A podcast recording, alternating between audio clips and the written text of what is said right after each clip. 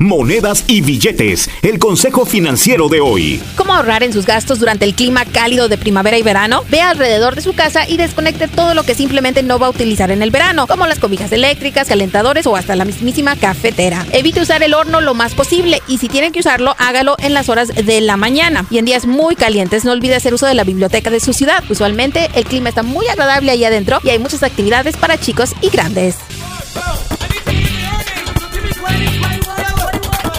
Julie Garza no es consejera financiera, solo comparte información recaudada de diferentes medios y en algunos casos utilizada por ella misma. Para ayuda profesional con sus finanzas, visite un consejero financiero con licencia.